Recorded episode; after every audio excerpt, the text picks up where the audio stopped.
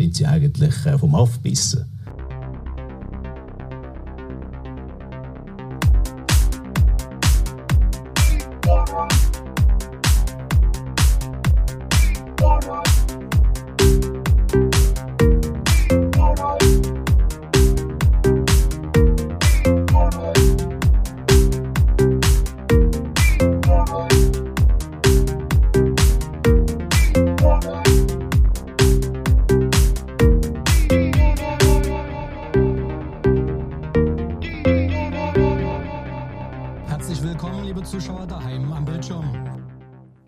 Herzlich willkommen, liebe Freunde. Hier ist Antenne Baldrian live on tape aus dem Studio 2. Mein Name ist Dominik. Und ich bin der Claudio. So, nach der historischen Folge von letzter Woche haben wir heute wieder ein, ein reguläres Programm. Wir werden ein paar verschiedene Sachen anschauen nicht so genau wie in der gewohnten Form. Wir haben zum Beispiel mal äh, uns zwei Stunden lang fast über Verkehr unterhalten. Das werden wir euch eigentlich nicht mehr antun. Wir haben so ein paar verschiedene Themen ein bisschen vorbereitet. Und über Verkehr. ja, ironischerweise fängt es gerade mit Verkehr an, im weitesten Sinn. Ähm, und zwar ist ja da letzte Wochenende rausgekommen, dass äh, deutsche Autohersteller umstrittene Versuche gemacht haben an Affen und aber auch an Menschen. Vor allem über den Affenversuch ist äh, viel geredet worden. Offenbar haben sie Forscher in den USA, in New Mexico beauftragt, Affen mit so Stickoxiden voll zu pumpen, also in einer Kammer innen zuzugasen eigentlich. Das ist schon mal der erste lustige Berührungspunkt, den man da gehört hat. Also, ja, Deutsche und gerade VW mit irgendwelchen Gasexperimenten, ja, ist vielleicht nicht gerade so günstig. Das Ganze ist irgendwie äh, durchgeführt worden von einer ganz komischen Vereinigung, die Europäische Forschungsvereinigung für Umwelt und Gesundheit im Transportsektor, EUGT. Das ist eben von BMW, Daimler und VW gegründet worden, die Vereinigung. Und die haben eigentlich den Auftrag gehabt, zu beweisen, dass die Abgase von diesen Fahrzeugen eigentlich gar nicht so schlimm sind, wie man immer meint. Das ganze Verfahren erinnert so ein bisschen an die Tabakindustrie, die bis in den 90er Jahren probiert hat, mit Studien zu belegen, dass Rauchen gesund ist. Ja, sie haben dort eben, ich glaube 2014 ist es den Versuch durchgeführt. Es ist auch noch lustig, sie haben den VW Beetle getestet. Und aber auch äh, 20-jährigen Ford Pickup, irgendetwas, also ein Monsterteil.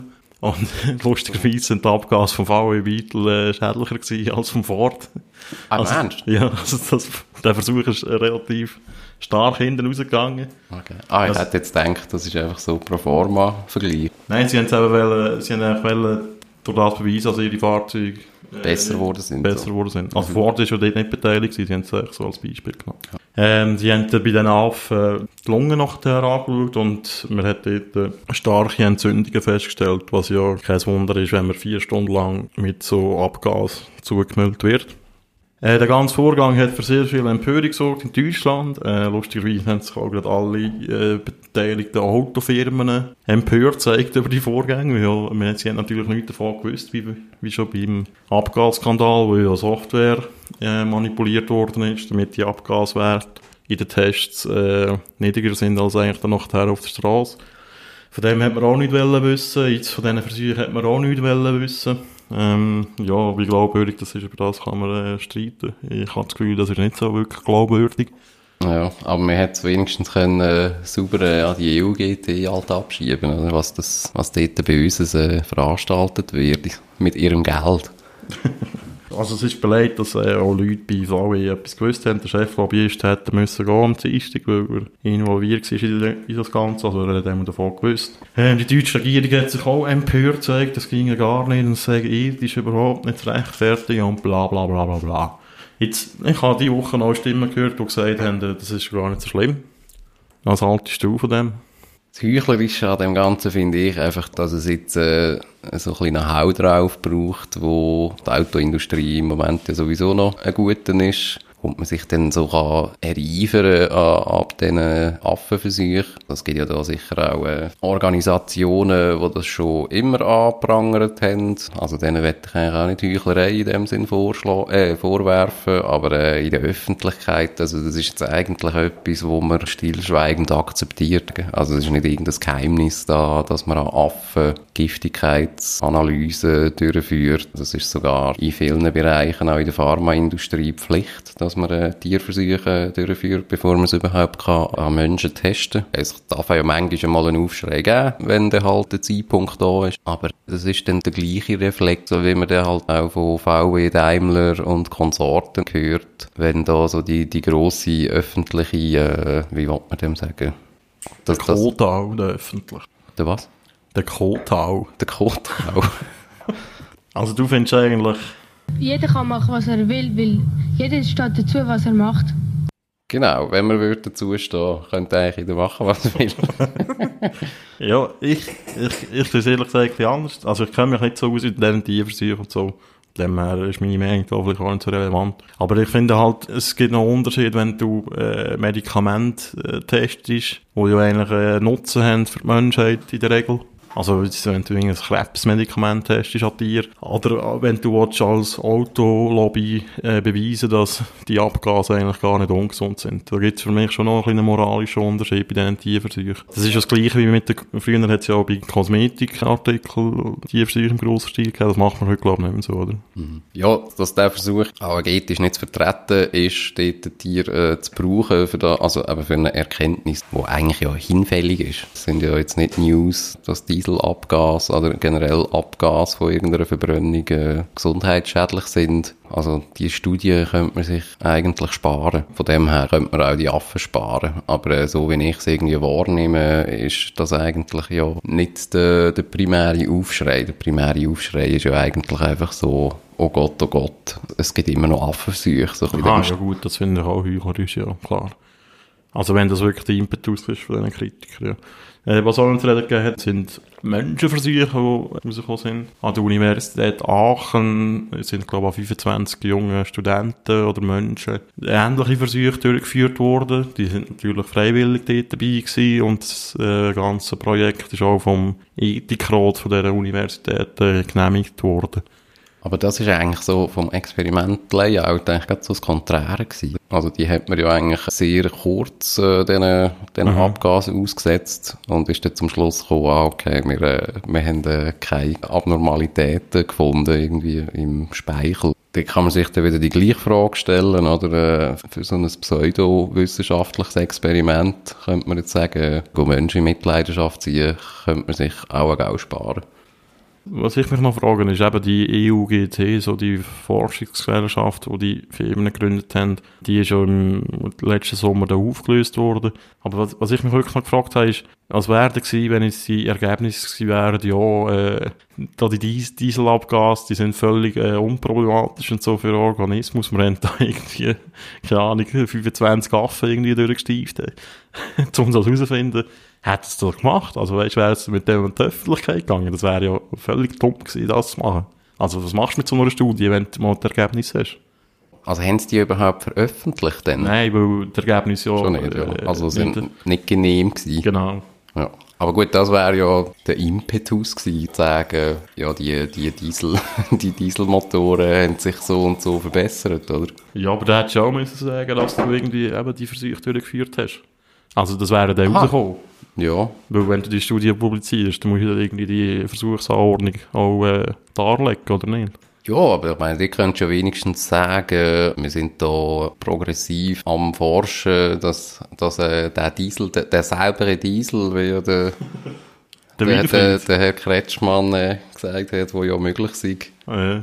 Ähm, es gibt ihn, hat er gesagt. oder es gäbe ihn. Also das wäre ja dann eigentlich die Message äh, oder so PR-Message gewesen gegen raus. Wir sind dran, wir sind am Forschen, es wird besser ähm, und wir tun die Umwelt Impact und auch der gesundheitliche Schaden, wo halt Leute nehmen, äh, an Abgasen reduzieren. In dem hättest du dann können das ethisch vertreten, dass du halt Affenopfer ist für, äh, fürs grössere Wohl. Aber der, Aufschrei wäre ja gleich gross gewesen, weil man hat ja immer noch Affen zugegaset. Aber jetzt sind wir ja eigentlich wieder bei dieser Diskussion, aber es, es werden die ganze Zeit Affen und andere Tiere, also vor allem ja eigentlich Kleintiere, Ratten und Meersäule und Mäuse, glaube vor allem.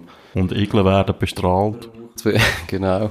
Aber nur wenn sie Humor haben, natürlich. Ja, aber, aber Ja, aber weißt du, dort hast du dann eigentlich den Nutzen daraus, dass du forschst, dass etwas besser wird. Ich meine, auf eine Art musst du schon, wenn du willst, äh, den sauberen Diesel äh, entwickeln dann brauchst du schon Erkenntnis aus Studien, sind wir überhaupt auf dem richtigen Weg, oder du nicht? weißt Also- ja, du, es lenkt ja, die, die Abgaswerte zu messen. Du musst ja nicht noch herausfinden, ob die schädlich sind oder nicht, weil das, äh, das ist ja ein etablierter Wissensstand, dass die schädlich sind. Da musst du ja nicht Waffen vergasen, sondern kannst echt schauen, dass die Abgaswerte senkst, oder? Ja, das ist eigentlich noch ein legitimer Einwand, ja.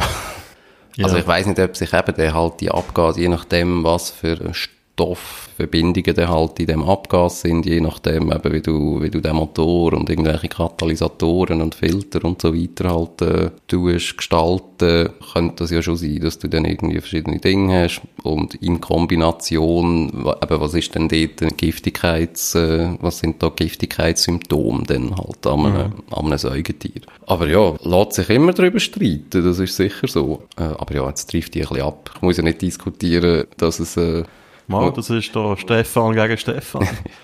Nein, aber ich muss ja nicht äh, hypothetisch die, äh, darüber äh, diskutieren, was wäre, wenn jetzt äh, die Studien anders rausgekommen wären. Also das, Ich glaube, äh, wenn sie das wirklich veröffentlicht hätten, dann wäre der Aufschrei ähnlich gross gewesen. Eben, weil es eben, wie soll ich es sagen, so, weil es da um so eine Pseudo-Forschungsgruppe geht. Schon nur der Umstand, dass man das gegründet hat.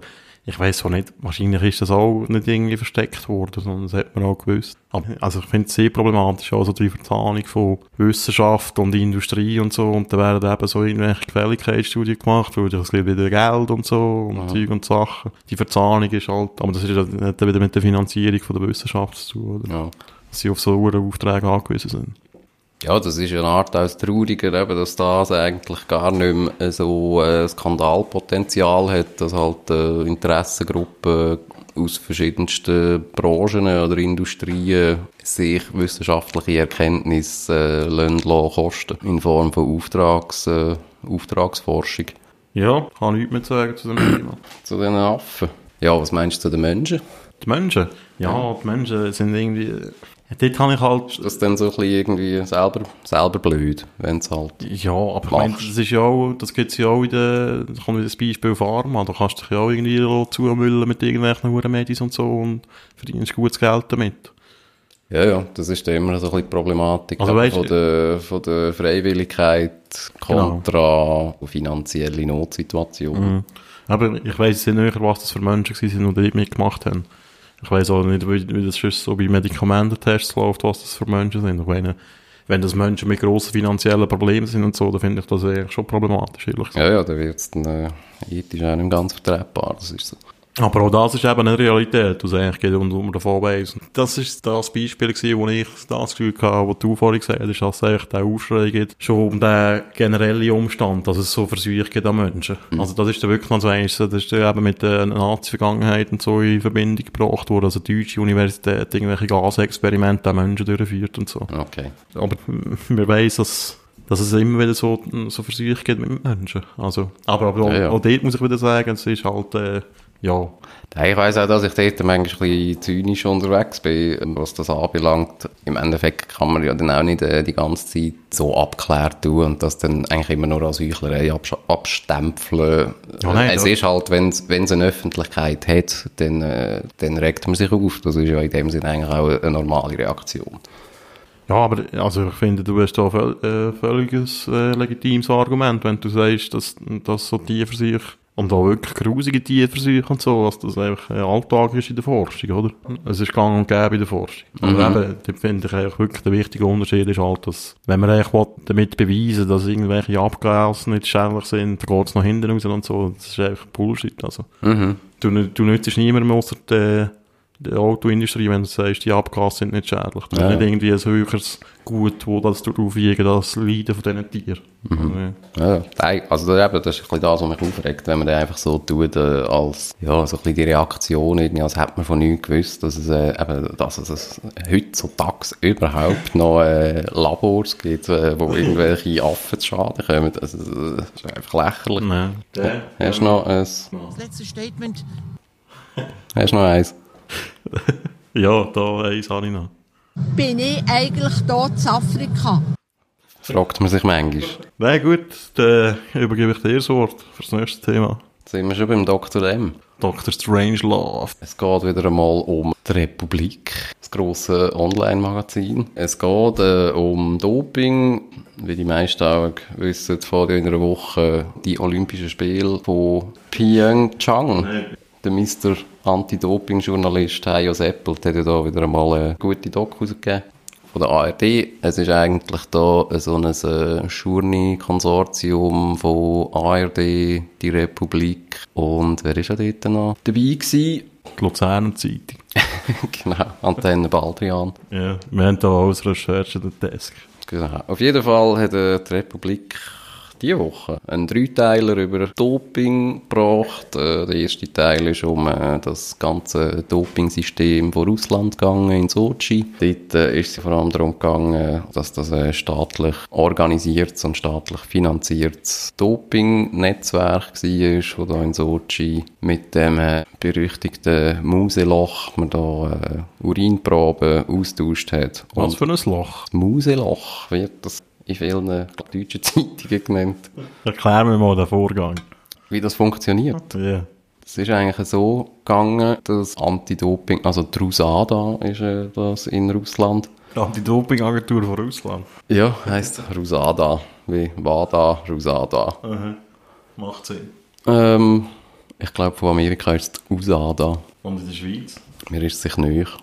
Ich glaube, Anti-Doping Schweiz. Okay. Auf jeden Fall ähm, haben die, wie das Alte so läuft an, an Olympiaden, die haben da ihr Anti-Doping-Labor. Äh, dort werden ja alle Sportler, also alle nicht, aber äh, viele Sportler werden ja da nach dem Ziel einlaufen, dann zur Dopingkontrolle geschickt. Dann müssen sie eine A- und B-Probe mit Urin füllen. Die A- und B-Probe wird dann in das Anti-Doping-Labor geschickt. Es wird dann eigentlich gerade analysiert, respektive die Russen haben es in Sochi geschafft, das irgendwie so zu verhandeln, dass das erst am nächsten Tag analysiert wird, dass sie eben eigentlich die Nacht Zeit haben, um dann die Urinprobe durch durch eine Wand, eben durch das äh, berüchtigte Mauseloch durch, in ein Geheimslabor hinzugeben, wo dann äh, die Fläschchen vom Leiter da, von dem verdeckten Programm entgegengenommen worden sind, wieder in ein neues Gebäude, wo anscheinend von der FSB, also vom russischen Geheimdienst, betrieben worden ist, geschickt worden ist. Äh, man dort dann eigentlich die äh, anscheinend sicheren Flaschen aufgetan hat und dann wieder äh, in das Geheimlabor geschickt hat. Dort ist der Urin äh, dann ersetzt worden. Es ist noch geschaut worden, dass äh, die Farbe stimmt, dass das Gewicht stimmt und so weiter. Hat man das dann, das Ganze wieder äh, in ein Fläschchen da, wieder durchs Mauseloch ins offizielle Labor und dort äh, dann wieder in den Kühlschrank hineingestellt. Und dann ist dann das Ganze analysiert worden am nächsten Tag und äh, da bin ich, weiß jetzt nicht genau, wie das dann läuft, da wird das, der glaube sehr wahrscheinlich nach der Olympiade wird das mit einem Transport äh, auf Lausanne geschickt, wo dann das Ganze im olympischen Labor von Lausanne wird das gelagert. Ich glaube, das wird dann eingefroren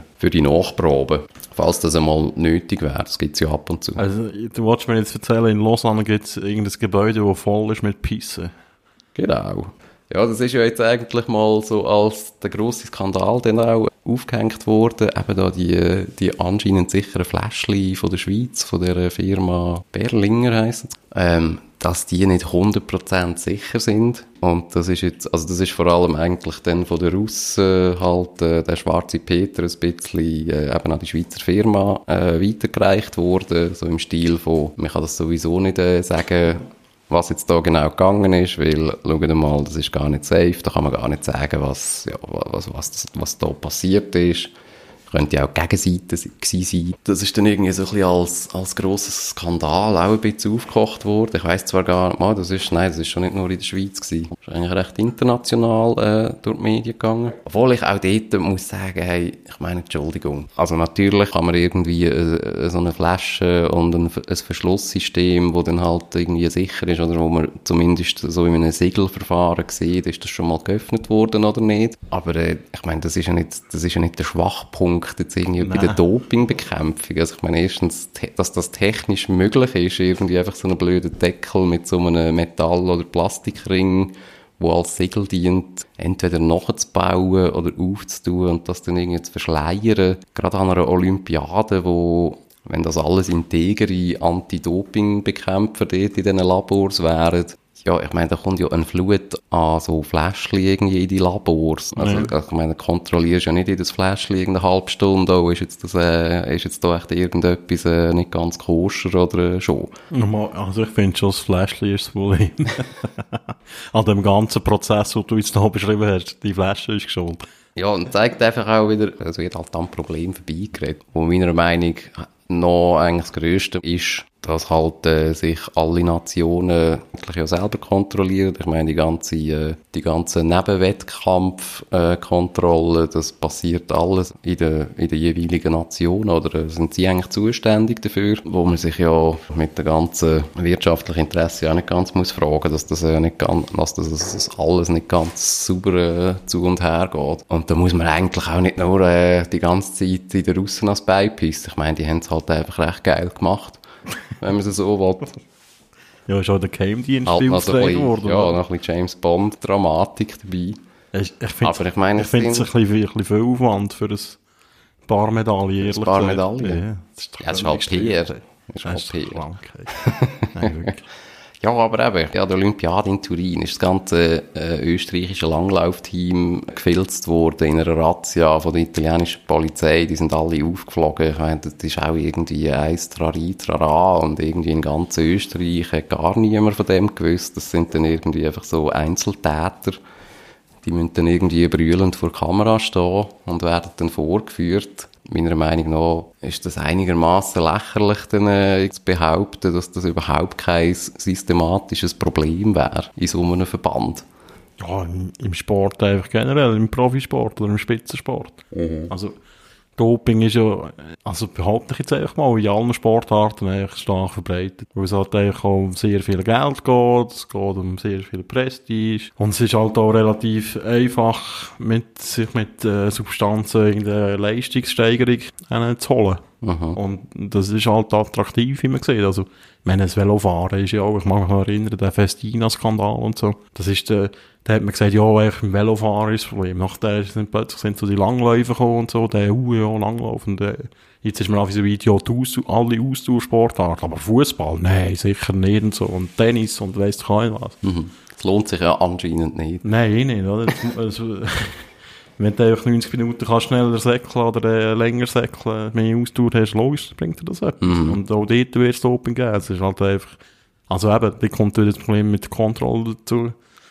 Dass das wahrscheinlich äh, im Fußball auch Verbände sind, äh, auf internationaler Ebene, die zuständig sind. Und die haben natürlich null Interesse daran, irgendwie aufzudecken, dass ein Weltmeister oder irgendwie einer von der Weltmeistermannschaft top, topt ist, oder?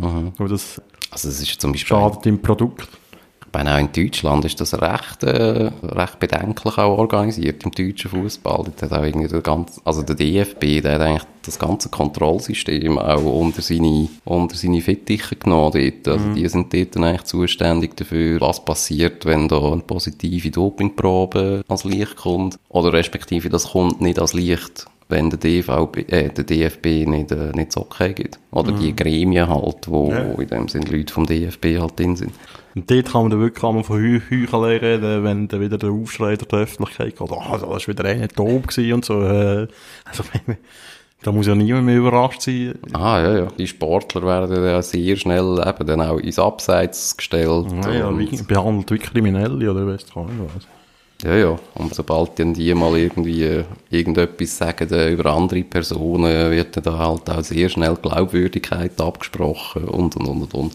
Die Intentionen sind ja eigentlich klar. Ich meine, eben auch als nationaler Sportverband, du hast eben in der Aussenwahrnehmung hast du halt äh, einen PR-Output mit deinen Sportlern, also mit deinen Spitzensportlern und gegen ihnen musst du halt ja auch, also brauchst du ja auch eine Art des Verkaufsargument, wieso man Geld ausgibt für Spitzensportförderung. Also die Mechanismen sind simpel und eigentlich recht leicht zu erklären. Du musst immer verantworten können, wieso du Geld bekommst. Und das sind halt Resultate. Dann kommen wir eigentlich auch noch zum, zum dritten Teil von der ganzen Republik-Folge. Unter dem Titel Die Jagd der Bären hat man das gebracht. Tönt äh, mysteriös. Ja, sehr. Ist auch, äh, sehr unterhaltsam geschrieben. Und das handelt über einen Berner Sportarzt, wo da die Republik oder ein so, wie sagt man dem? Nein, das ist nicht ein Strohmann, ein Undercover-Journalist. Ein äh, das, Undercover-Journalist. das ist sogar, äh, glaube Waffe. Wallraffen, Ah, wirklich? ich glaube. Ja. Ah, sind die Wallraffen in dem Fall, nach, nach Dudendeutsch. Also Unsere Theorie ist ja, dass der Wallraff selber war. Weil der ja plötzlich irgendwo in einem Republikbild auftaucht ist und dann habe ich mich gefragt, was macht jetzt der hure Wallraff bei dieser Republik? Jetzt ist mir alles klar. Der war undercover im Einsatz. Geht trainieren.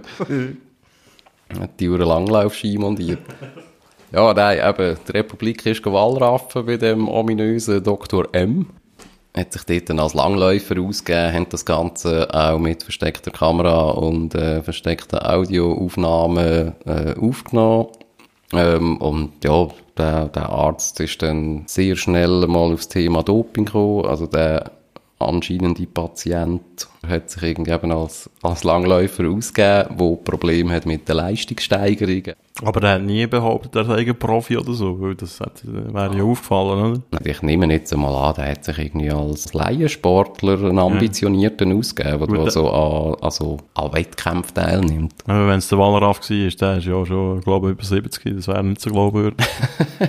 ja, das stimmt. Ja, nein, auch haben sie da schon äh, einen jungen, prosperen Mann oder so geschickt, der das noch einigermaßen glaubwürdig kann überbringen kann. Oder vielleicht auch schon mal auf Langlaufski gestanden ist. Ja, auf jeden Fall ist der Doktor sehr schnell äh, mal aufs Thema Doping zu sprechen gekommen. Also auch im Stil von ohne Doping geht es da sowieso nicht äh, weiter aufwärts. Ist da auch eigentlich sehr schnell ins, äh, ins Verkaufsgespräch gekommen und äh, Dopingberatung und Wettkampfberatung und was man wenn muss spritzen und so weiter, das dann auch selber noch gemacht und die Mittel auch mitgeben. Was dann die Republik auch noch herausgefunden hat, ist, dass der Arzt äh, in regem äh, E-Mail-Kontakt war mit dem äh, Sergei Portugalov von, von Russland. Äh, das ist ein rechter Begriff in dem ganzen Sportzirkus und vor allem, vor allem auch in dem ganzen Sochi-Skandal. Der gilt als, äh, als Drahtzieher von dem ganzen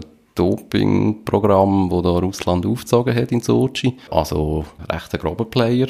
Ja, dann das da auch belegen mit so eingeschwärzten E-Mails und so weiter und so fort. Und äh, was eigentlich auch noch schwerwiegend ist, ist, dass der Dr. M in Bern auch noch das leistungssteigendes äh, Präparat testet für den Herr Portugalov. Ob das dann im russischen Team zur Verwendung gekommen ist, das weiß man nicht, oder äh, wissen wir zumindest nicht. Anyways, sicher happige Vorwürfe. Ähm, ist jetzt auch gerade heute noch im Bund respektive Tagi gestanden, dass es am Montag eine Hausdurchsuchung gab von der Staatsanwaltschaft, was eigentlich auch mit dem äh, jetzigen Fall zu tun hat. Und ja, wir sind dann da selber auch noch ein bisschen recherchieren über den ominösen Berner Doktor. Ja, der scheint äh, diverse Mandate zu haben und was ich eigentlich am spannendsten gefunden habe und irgendwie weder in der Republik noch in der NZZ noch im Bund erwähnt wird, ist, dass der Doktor, wo man muss davon ausgehen, dass, das, äh, dass man da auch vom Gleichen redet,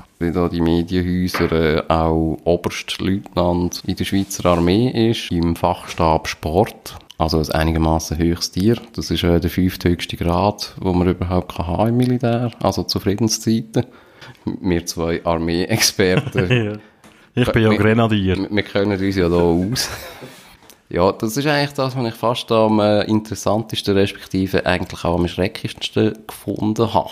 Der Fakt, dass der in einem Fachstab Sport als Ausbilder tätig ist, in einer sehr hohen Position, wo ich mir irgendwie nicht ganz, oder wie, wie ist das zu erklären? Also du als Journalist, dass das nicht thematisiert wird? Ja, das kann verschiedene Ursachen haben. Äh, auf der einen Seite kann es sein, dass du ihn verwechselst und es noch gar nicht ist, was ich zwar nicht glaube, was du mir gezeigt hast. Das zweite wäre, dass sie noch weitere äh, Recherchen am Laufen haben, die es noch nicht rausgeben wollen.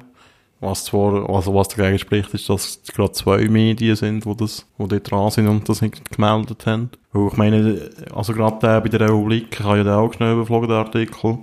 Der ist ja schon sehr stark personalisiert auch auf den Dr. Strangelove. Und das ist ja doch noch ein interessantes Detail aus seiner Vita. Also bin ich eigentlich der Meinung, äh, dass man das ruhig hätte können thematisieren Was natürlich auch dagegen spricht, äh, ist, dass es dann wahrscheinlich einfacher gewesen wäre, herauszufinden, wer er ist, wenn du da so schreibst. Aus Anonymisierungsgründen vielleicht. Obwohl eben, es ist ein grosses Bild auf dem Artikel, wo man ihn eigentlich, wenn man ihn kennt, erkennt man ihn halt. Also ja, nicht, dass wir ihn jetzt würden können, aber äh, ja, wer ihn könnte, könnte ihn sicher. Und äh, Und du hast relativ schnell herausgefunden, wer er ist. Wer auch, auch von dem Artikel. in dieser Stadt ein bisschen verkehrt, weiss auch sehr schnell einmal, wo das äh, geschossen worden ist. Okay. Also Ja. ja. kann man auch darüber streiten, wie, wie, wie gescheit oder sinnvoll das in dem Sinn ist, wenn man da Persönlichkeitsschutz betreiben und dann halt irgend so ein Foto im öffentlichen Raum äh, einmal rausgibt. Ja, also ich, ich kann mir sehr gesagt nicht erklären, wieso man das nicht sollte schreiben Weil es eben doch nicht uninteressant ist, wenn einer, wo man so Vorwürfe gegen ihn erhebt, äh, so eine höhere Position bei der Armee hat. Also ja, man weiss ja auch, dass in der Schweiz ja Armee und Spitzensport äh, einigermaßen nahe beieinander sind. Stichwort äh, Spitzensport, RS und Zeitsoldat, wo ja auch sehr viele Spitzensportler äh, Möglichkeiten haben, auch ihre Sportlaufbahn in einem militärischen Rahmen weiterzuführen. Oder sogar bessere Rahmenbedingungen ja geschaffen werden. Also es gibt auch einige Frauen, die ja so als Zeitsoldatin oder halt eben eigentlich sich freiwillig für die Spitzensport-RS zum Beispiel melden. Wäre Lara gut, oder? Äh, nein, wer ist Patty Beispiel? Da eben die Mountainbikerin Jolanda Neff. Ja. Ja. Die ist zum Beispiel, äh, ich wollte jetzt da nichts äh, Falsches sagen. Ich glaube, die hat einfach die Spitzensport-RS gemacht. Kann man nachschauen. Aber auf jeden, Fall, auf jeden Fall ist das auch für Frauen äh, ein attraktives äh, Gefäß zum Trainieren. Aha, zum Trainieren. Das kann ich auch sagen, weil Frauen sind ja nicht verpflichtet, die RS zu machen. Also wieso ist es für die auch? Nein, nein, also wir hätten also so eine, so eine Spitzensport-RS sieht meines Wissens etwa so aus, eben, dass man halt schon auch so eine Art Pflicht, militärisches Pflichtprogramm hat, aber auf sehr einem bescheidenen Niveau und äh, kann dann eigentlich auf sehr kurzem Weg äh, meistens, glaube so halbtags auf Macklingen trainieren. Macklingen, was ist das? Was ist das? Macklingen ist, äh, ist also das Kompetenzzentrum vom Schweizer Spitzensport. Es gibt dort eine Hochschule für, äh, also eine Sporthochschule und äh, eben eine grosse Trainingsanlage, die unter dem Bundesamt für Sport geführt wird. Und dort hat das Militär auch etwas mit dem zu tun?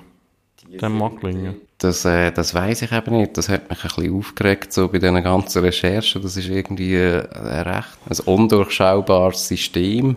Ja, wie das Ganze eigentlich organisiert ist. Also ich bin irgendwie nicht so wirklich draus gekommen. Also man findet da Organigramm eben von dem Bundesamt für Sport und, also gut, vom Militär findet man kein Organigramm. Also eben, es gibt irgendeine Verbindung. Also ja, es gibt sehr viele Verbindungen und das ist äh, eben eigentlich ein, ein enges Geflecht, ja, das ist ja so. Also und eben auch eben die ganzen, die ganzen Spitzensport der Wrestler, die sind eben, die sind Macklingen, List, also das ist auch sehr neu, das ist eigentlich alles so im Raum Biel. Und eben der Dr. Strangelove, der ist das höchste Tier im Militär im Fachbereich Sport, oder wie heißt In das? dem, also nach eigenen Angaben im Fachstab Sport tätig als Ausbildner. Ja, da könnte man ja auf ganz böse Gedanken kommen, die wir da jetzt aber nicht näher werden ausführen, oder? Ja, also dort, äh, dort fängt natürlich die, die grösseren Spekulationen an. Das sind auch wegen die Leute von der Republik und der NZZ äh, vielleicht jetzt irgendetwas am. Ja, wenn wir jetzt irgendwie eben so ein bisschen die ganzen, äh, eben, all die nationalen Interessen, wo, wo, wo Spitzensport auch mit sich bringt, finde ich so Verflechtungen manchmal einigermaßen bedenklich und irgendwo durch auch ein Thema, das ich finde, ist dann auch häufig medial und in der Öffentlichkeit eigentlich auch viel zu wenig ein Thema. Ich meine, es ist dann eigentlich eben immer wieder, wenn dann irgend so Fall passiert, wird das sehr schnell auf so eine Einzelmaske abgebrochen und äh, Glaubwürdigkeit äh, auch abgesprochen und sehr schnell auch dann äh, lassen, wie ein heisser Herdöpfel. Oder man merkt das auch jetzt zum Beispiel schon nur bei diesen Anschuldigungen gegen den Arzt, ähm, wenn man da die Republik und NZZ-Berichte liest. Ich meine, da ist eigentlich eben bei all diesen Leuten, die wir jetzt da nachgefragt haben, die Arztkreise, Sportmedizinerkreise und so weiter, da wird er so als schräger Vogel und Aussenseiter und eine isolierte Einzelperson, die da irgendetwas so ein bisschen am Ummischeln ist, dargestellt. Dort merkt man auch, dort werden sehr schnell dann so ein bisschen die Schranken zugetan zu den eigenen Organisationen. Da zum Beispiel der SGSM, also die Schweizerische Gesellschaft für Sportmedizin, hat äh, jetzt auch schon verlauten, dass der nicht Mitglied bei ihnen ist und auch kein Sportmediziner, also kein Fähigkeitsausweis für Sportmedizin hat. Also da wird auch schon da wird schon mal äh, schwarze Schaf sozusagen rausgekickt oder draussen gelassen. Was mich eigentlich immer so nervt bei so Geschichten ist eben, da kommt raus, XY hat irgendwie Doping genommen, keine Ahnung, Lance Armstrong oder so. Und dann äh, ist der plötzlich der, der Held, den man vorhin äh, zugejubelt hat, ist der einfach irgendwie Persona non grata. Und ich, ich warne einfach alle Sportfans davor, irgendwie zu denken, dass äh, Schweizer Sportler dort ausgenommen sind. Also, äh, hat ja auch schon Beispiele gegeben, gerade im Velobereich zum Beispiel. Aber auch so unsere Superstars, so, keine Ahnung. Also, ich weiß es ja nicht, aber äh, Doping ist so eine verbreitete Sache im Sport und es spricht so vieles dafür, dass man Doping nimmt, weil es halt einfach etwas nützt. Mhm. Da muss man sich eigentlich bewusst sein, dass das, dass das äh, sehr verbreitet ist, im ganzen Profisport. Ja, und eben, ich finde auch dort äh, müssen wir halt auch mal wirklich wegkommen, auch von dieser ganzen Personalisierung ähm, von dem Problem und halt wirklich auch mal ja, das, das Ganze auch als wirklich globales Systemproblem auch zu erkennen und also vor allem auch national, wenn es eben um die ganzen Landesverbände geht. Und äh, ja, also jetzt ohne irgendwie den Arzt auch in Schutz zu nehmen, aber sind jetzt das Sportler oder sind das auch involvierte Ärzte ja, da halt irgendwie auch mal wegzukommen von der personalisierten Skandalisierung und irgendwie auch mal einfach äh, über, äh, über die Systemmechanismen äh, vielleicht auch mal diskutieren, wieso das überhaupt dermaßen einfach und äh, auch attraktiv vielleicht ist. Personalisierung ist ein gutes Stichwort, da können wir auch im nächsten Thema drauf zurückkommen.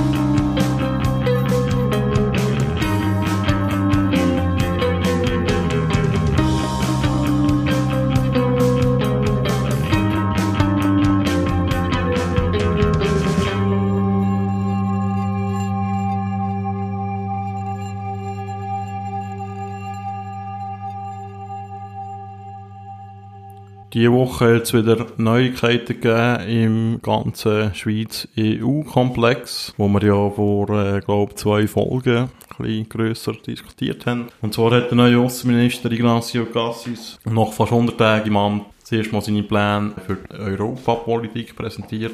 Er hat ja vor der Wahl gross angekündigt, dass er dort den Reset-Knopf drücken Wir erinnern uns, sind da in relativ schwierigen Verhandlungen mit der EU über ein sogenanntes institutionelles Rahmenabkommen, wo so die Beziehung zwischen der Schweiz und der EU quasi so in einen automatisierten Modus hineinbringen, dass man nicht muss für alle Bereiche separate bilaterale Abkommen abschließen. Äh, wer da mehr dazu hat wissen, sich verwiesen auf die Folge, die sich nennt das Brüssel-Syndrom. Auf jeden Fall hat der Gassis eben eine Pressekonferenz Pressekonferenz gehabt und seine grösste News war eigentlich, dass er jetzt äh, Staatssekretär für EU-Fragen quasi äh, installiert hat. Das ist der Herr Roberto Balzaretti, der war auch schon mal EU-Botschafter von der Schweiz zwischen 2012 und 2016. Was mich dann im Nachhinein, jetzt eben Stichwort Personalisierung, ähm, in der medialen äh, Aufbearbeitung wirklich genervt hat, ist, dass es da um, um, um die Person gegangen ist. Vor allem um die Person Balzaretti, aber auch vor allem um die Person Pascal Beriswil, wo Staatssekretärin ist im Aussendepartement und quasi entmachtet worden ist. Und dann hat man da so ein bisschen, halt so ein bisschen eine Konfliktgeschichte aufbeschworen zwischen der Beriswil und dem Balzaretti und äh, Beriswil und Cassis, dass sie quasi entmachtet wird und Zeug und Sachen. So ein bisschen eine Design-Connection. ja, mafiöse Struktur im Bundeshaus. Gut, es ist ja auch so von der ganzen politischen Ausrichtung diskutiert worden, oder? Also, ja, auch Beriswil ist ja als SP-Mitglied oder in, in den bürgerlichen Fraktionen nicht ganz so beliebt wie ähm, ja. der Herr Balzaretti. Sie ist ja noch vom Didier Burkhalter ernannt worden, die hat dort schon zu reden gegeben. Der Gassis hat eigentlich schon auch noch interessante Sachen gesehen, die, die völlig untergegangen sind. Zum Beispiel hat er gemeint, dass äh, er das Abkommen unbedingt noch in diesem Jahr abschließen will. Weil 2019 ist ja bekanntlicherweise Wahljahr in der Schweiz und dann hat das eh keine Chance mehr. Was ja auch sehr viel aussagt über die ganzen Verhandlungen. Also wenn man jetzt schon davon ausgeht, dass wenn der Wahlkampf sagt, dass das Abkommen eh keine Chance hat, also ich sehe einfach schwarz in diesem Bereich. Wie siehst du das? Haben wieder alle ein bisschen Angst vor dem Volk. Also das ist ja auch, gut, das haben wir ja eben auch dort in, dem, äh, in der vorletzten Folge ein bisschen äh, zu hören bekommen, die Voten eben, dass das eigentlich sowieso ein, vor dem Volk eigentlich ein, ein hoffnungsloses Unterfangen ist. Inwiefern das auch in der Wahrheit entspricht, ja gut, das wird man ja auch sehen an der Urne, wenn es da so weit kommt. Aber ja gut, das ist dann halt sicher auch parteipolitische Taktik. Also eben jetzt das, äh, also von einem Bundesrat an und für sich wird das nicht rauskommen, äh, auskommen sein. Das wird einfach von einem, von einem Parteimitglied oder vom Bundesrat als Parteimitglied auskommen sein. Wenn man vom Wahljahr redet. Mich hat so gedacht, der, der Gassi sei so ein bisschen mit dem eben signalisieren, jetzt das sei jetzt der Reset-Knopf, einfach dort einen neuen Typ einstellen. Und das ist äh, schon ein bisschen enttäuschend, ehrlich gesagt. Also, ich verstehe völlig, dass das schwierig ist, als Außenminister in dem Spannungsfeld irgendwie grosse Würfe äh, zu bringen. Aber äh, ja, er hat es angekündigt im Wahlkampf, und da muss ich ehrlich, also im Bundesratswahlkampf. Mhm. Und da erwartet man halt auch ein bisschen etwas. Die Erwartungshaltung hat er äh, generiert, sozusagen. Gut, das ist ja jetzt auch so ein bisschen die Problematik, wo wir jetzt schon diskutiert haben, äh, inwiefern, wie viel, äh, wie viel äh, Leverage oder Hebel hast du überhaupt in den ganzen Verhandlungen? Also es ist dann auch, auch ein bisschen polemisch, eben dann vom grossen Reset-Knopf äh, zu reden, in einer, in einer Verhandlung, wo, wo du, äh, ehrlich gesagt, nicht sehr viel Verhandlungsmasse hast. Ja, vor allem hockst du nicht an der Stelle, wo man den Reset-Knopf drücken kann, ja. Das ist mal das grosse Problem. Aber ist, ja, meine, ist auch halt, äh, ist öffentlichkeitswirksam und ja, er muss sich dort dann auch ein bisschen von seinem Vorgänger Burkhalter äh, distanzieren, dort mal einen Pflock einschlagen, sagen, dass er jetzt äh, übernommen hat und jetzt äh, das Dossier weiterführt mit ja, ob man jetzt sagen, mit härter Hand oder was auch immer, oder eben, ist dann vielleicht auch im Parlament, äh, das auch schuldig, wo er, äh, wo er halt so etwas verzappt hat in, in seinem Wahlkampf. Ja, das Problem ist halt, dass er, als der Burkhalter ist ja immer mehr unter Kritik gestanden, bei der SVP vor allem. Äh, der Burkhalter ist auch Mitglied von der neuen europäischen Bewegung vor seiner Wahl. Ich weiß nicht, ob er als Bundesrat immer noch dort Mitglied war. Äh, das ist eine Bewegung, die sich äh, für den EU-Beitritt schlussendlich einsetzt. Aber ist sehr beliebt äh, bei der Bevölkerung gewesen. Ja, und auch bei den Linken, das muss man natürlich schon auch sehen. Und der Gassis hat natürlich gewusst, bei diesen Bundesratswahlen, so wie die Mehrheitsverhältnisse sind im Parlament, vor allem im Nationalrat, muss er vor allem die SVP Stimmen auf sich vereinen, um gewählt zu werden. Und das ist halt einfach, mhm. der Gassis ist ein, ein riesen Opportunist. Ich meine, das, die ganze Geschichte da mit dem, mit dieser Waffenlobby pro Hotel, wo er beitreten ist, einfach, weil er irgendwie mal ein Interview denen gegeben hat und das Gefühl hat, ja, ihr sind doch geile Sicher, ich trete euch ins Bein und, äh, kann ich dir noch ein bisschen Punkte, Pünktchen holen, oder? Das war brutal lächerlich. Gewesen, ja. ja, und dann nachher irgendwie nicht dazu stehen und wieder austreten, sobald es rauskommt und so, das ist da, finde Mhm. ich halt schon auch schwierig. Ja. Ja. Aber dort äh, würde ich sagen, der- ich meine, der Reset-Knopf, das ist einfach, äh, das ist so ein PR-Gag, zum, zum sich äh, mal Ja, aber um das... neu positionieren. Aber eben, er hat, Von dem redet man seit Monaten, Claudio. Das ist, äh, das ist die Debatte gewesen, äh, jetzt, äh, in der, der ganzen EU-Schweiz-Diskussion. Und der Gassis kommt jetzt und drückt den Reset-Knopf. Oder, ja, jetzt schauen wir mal, wie er den, den Reset-Knopf drückt. ja, aber irgendwo auch zu Recht, weil man ja, eben, er, mir ist, ehrlich gesagt, jetzt, äh, in der Situation, wo die Schweiz ist, einfach nicht im Stand. Man hat, man hat gar nicht Position, um den sogenannten Reset-Knopf drücken. Ja. Also er kann jetzt auf Barrikaden gehen und jetzt eben da irgendwie den, äh, den, Der Junker verschießt, oder? den, ja, den, den heldenhaften Tell irgendwie raushängen, der sich jetzt da irgendwie äh, in, eben in, der, in dieser Knechtung irgendwie entgegenstellt. Aber wird er nicht machen, weil es einfach mehr oder weniger sonnenklar ist, was eigentlich die Verhältnisse sind in dieser ganzen Frage. Das ist einfach so. Ja. Vielleicht müssen wir das auch mal ehrlich im, im sogenannten Schweizer Volk äh, mitteilen halt.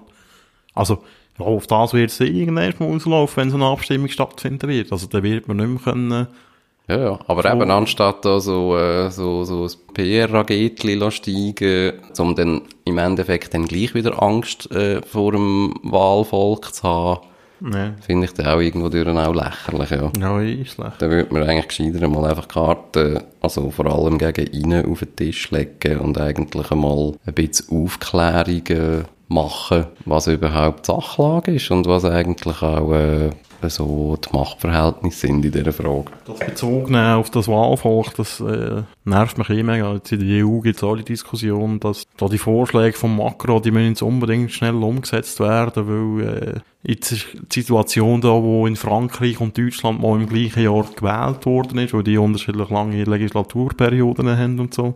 Das zeigt so ein, ein Window of Op- Opportunity, oder, wie man so schön sagt. Und jetzt müssen wir das schnell umsetzen, weil sonst kommt dann wieder der Wähler in Quere, oder? Ich glaube, irgendwie so in eineinhalb Jahren sind dann wieder Europa, äh, Europaparlamentswahlen und so. Das ist doch einfach, äh, also weißt, ich, ich frage mich dann einfach auch, so die Parteien, man, können sie einfach mal zusammenreissen? Also, müssen die, die, wenn Wahljahr ist, einfach in Mongo-Modus umstellen, oder? Ist das einfach so eine Tatsache, die man in der Demokratie einfach so hinnimmt? Mm, Ja, gut, Mango-Modus, äh, das ist dann halt eben Wahlkampfmodus, geht dann um, äh, geht dann um Teile vom Kuchen, die verteilt werden. Also, nennt sich der Wahlkampf oder Machtkampf, je nachdem. Ja, ja.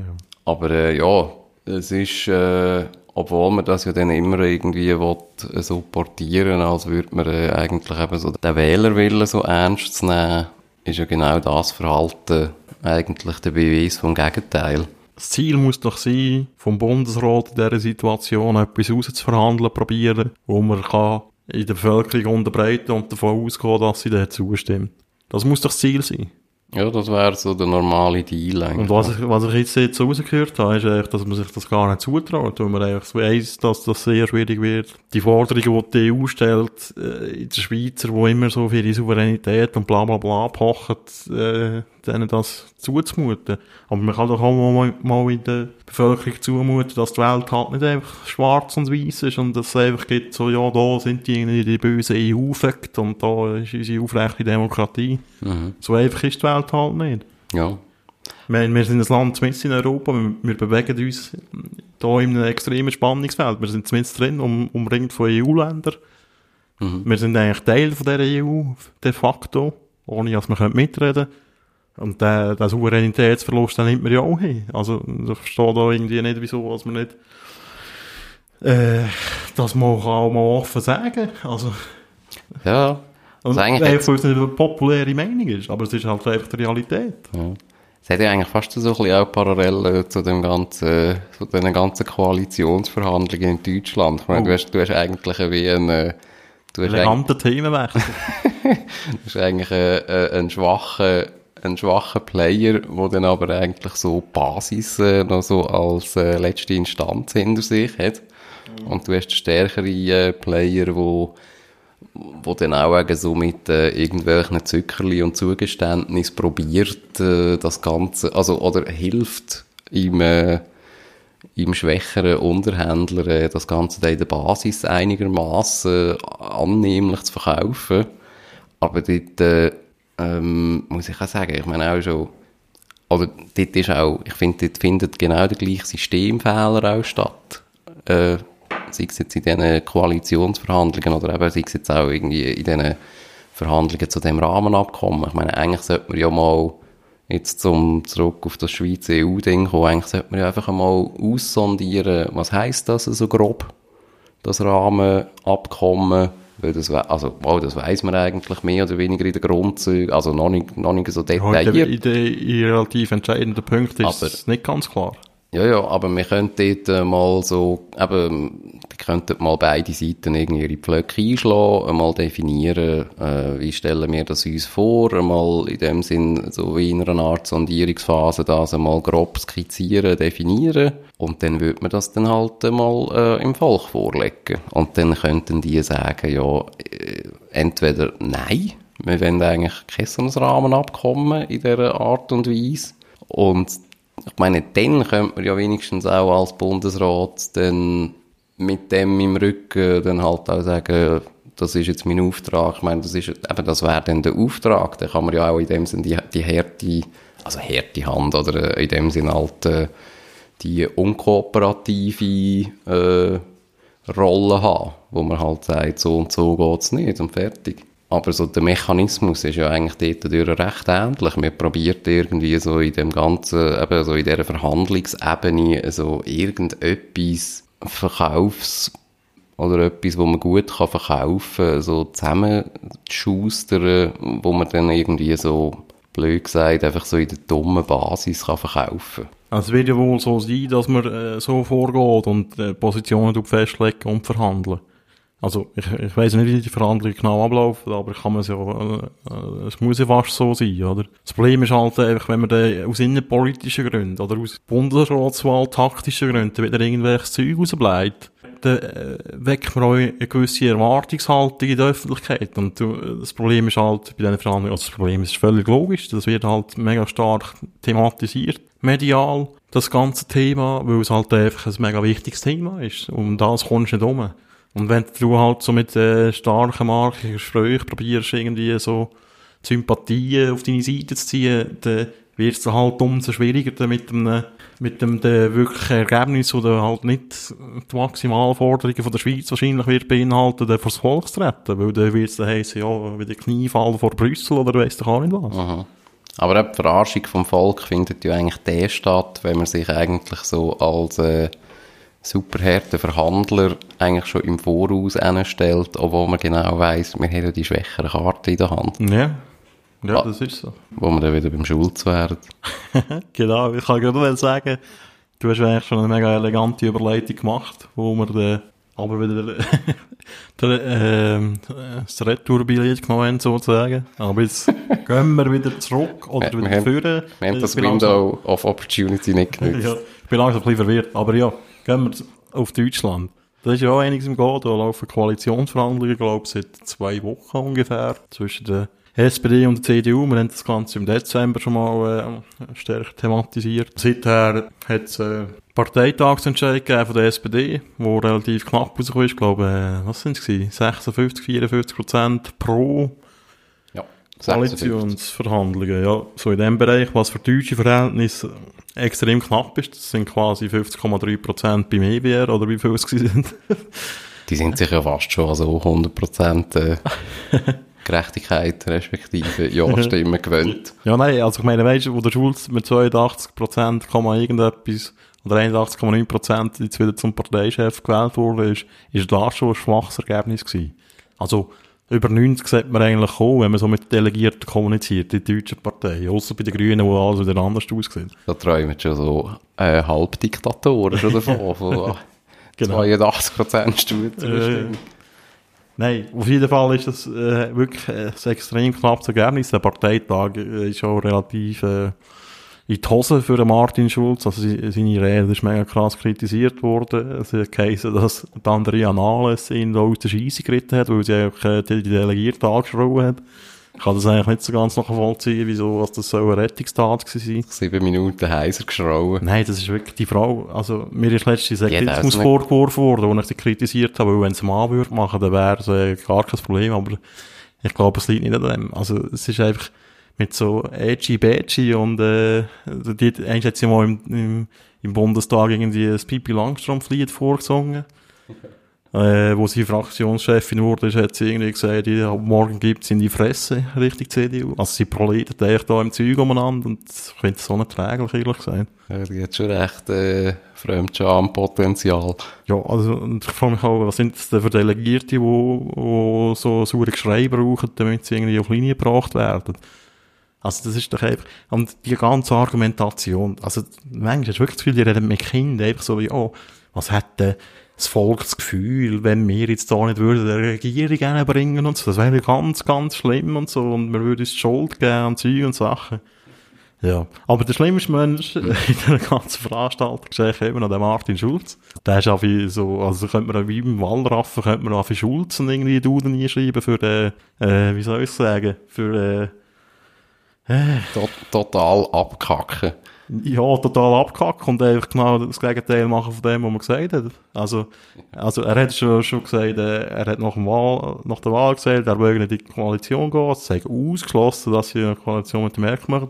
Er hat es wiederholt, nachdem klar war, dass Jamaika nicht wird kommen, also die andere Regierungsalternative, also eigentlich nur noch als Alternative eben die grosse Koalition in Anführungs- und Schlusszeichen gegeben hat ähm, hat er es noch einmal wiederholt, um irgendwie vier, fünf Tage später wieder einen Rückzieher zu machen. Mhm. Er hat im, glaube ich, es war im äh, Fernsehduell gewesen, hat er gesagt, dass er nicht äh, auf keinen Fall Minister würde werden unter der Frau Merkel. Mittlerweile will er Minister werden unter der Frau Merkel. Also ich, ich also weißt, mir regt sich in Deutschland immer relativ schnell über äh, gewisse Vorgänge in der Politik auf dass das nicht stärker thematisiert wird, das verstehe ich überhaupt nicht. Es wird einfach so hingenommen als, ja, das so ist halt Politik und so, so ist politische Kommunikation, das gehört dazu. Politiker, die erzählen halt irgendetwas. Da muss man gar keine, also da muss man gar nicht das Gefühl haben, dass das irgendwie auch, sie sich daran halten und so. Und ich finde das mega schlimm, ehrlich gesagt. Ja, es hat also eine gewisse Peinlichkeit, wenn man dann, äh, also, der, ist ja jetzt der Schulz und die SPD nicht ganz allein. Da haben ja einige Parteien einen rechten, rechten Zickzack-Kurs äh, hingelegt.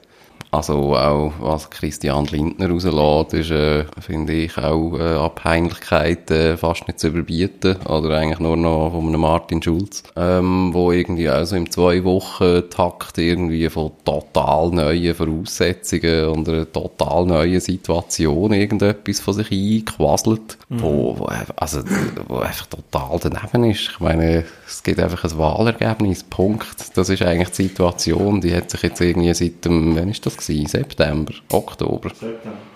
Äh, nicht wirklich geändert. Was ich eigentlich besonders schlimm finde, ist, man muss sich mal äh, ein Jahr zurückerinnern, wo bekannt wurde, als der Gabriel, Sigmar Gabriel, der Parteivorsitz an Schulz abgeben und der Schulz so als Heilsbringer gefeiert wurde, ist, der jetzt von außerhalb kommt, von Brüssel, und äh, die verkommene Politikelite da in Berlin wird aufmischen.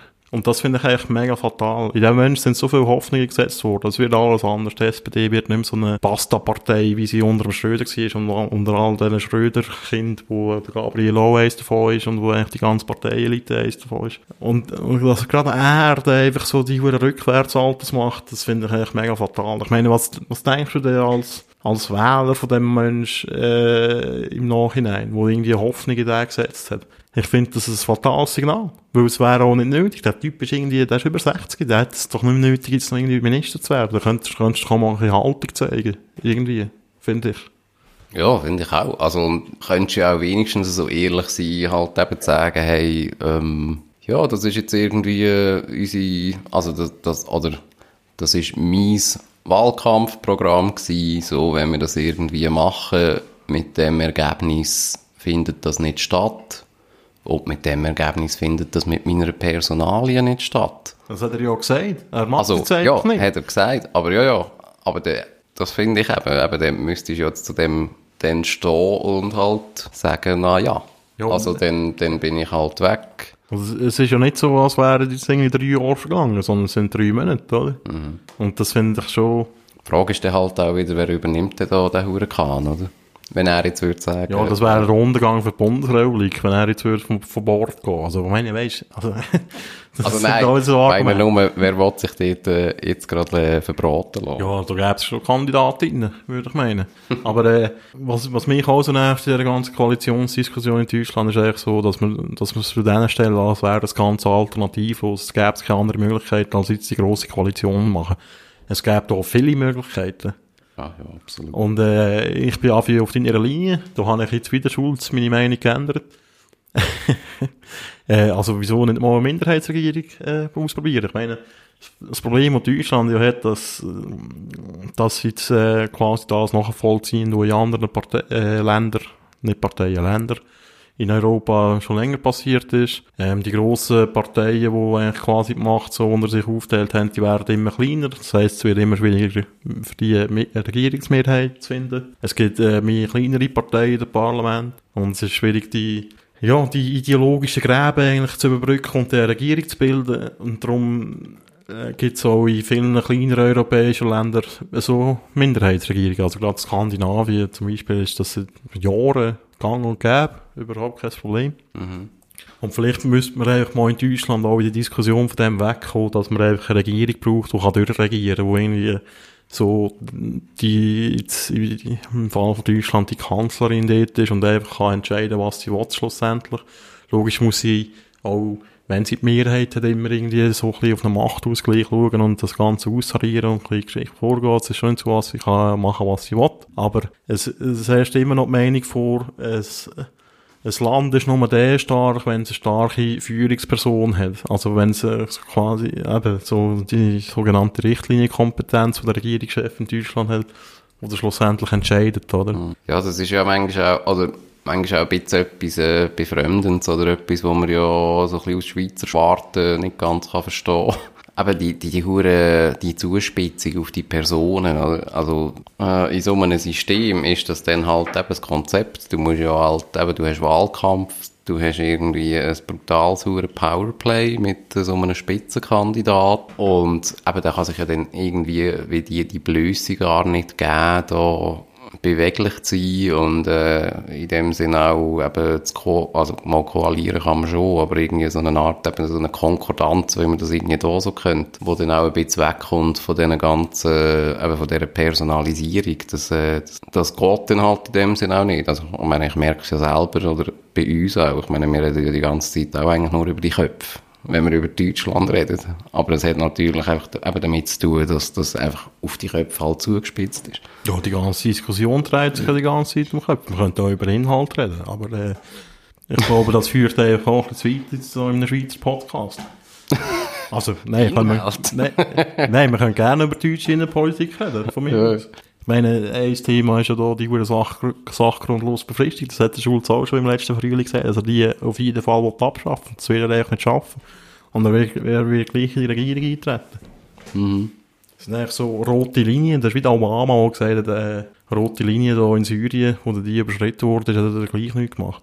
Und ich, also, ich frage mich einfach noch, wie man den Typ noch ernst Herr Schulz. Also, das ist mir wirklich schleierhaft. Aber, weißt, ich finde Ja, auch, sicher nicht ein äh, Erfolgsmodell. ich finde auch, der Vergleich mit der Schweiz ist natürlich sehr schwierig. Ich meine, wir haben ein, extrem spezielles System mit, äh, wenn man so andere westliche Demokratien anschaut. Das kannst du nicht einfach übertragen Das auf, auf, auf andere Länder.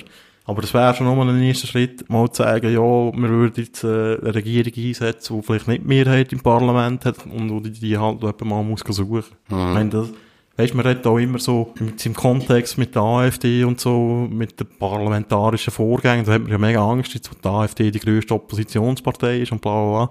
Aber ich meine, wenn es jetzt da die SPD-CDU-Koalition gibt, ist eigentlich das Parlament wieder völlig egal. Es ist völlig egal, was da geredet wird, weil die haben einfach Mehrheit und werden einfach machen, was sie wollen. Aber ich meine, weißt, wir können ja auch mal, äh, eben abgesehen mal von dem Schweiz-Vergleich, wäre es ja vielleicht schon mal äh, äh, ein Schritt, vielleicht auch mal von diesen idiotischen Spitzenkandidaten wegzukommen. Ich meine, man kann ja auch mal einen parteipolitischen Wahlkampf führen und Sag das mal im Spiegel oder äh, in der FAZ oder in der Bild. Es ist schon mir ja gleich, was die denken. Aber äh, einfach, dass man einmal, ich meine, das ist ja auch schon so eine, das ist so, schon so eine Überhöhung von, von dem ganzen Geschehen, schon von Anfang an. Ich meine, irgendwie eine grüne Partei muss da irgendwelche Spitzenkandidaten ins Rennen führen.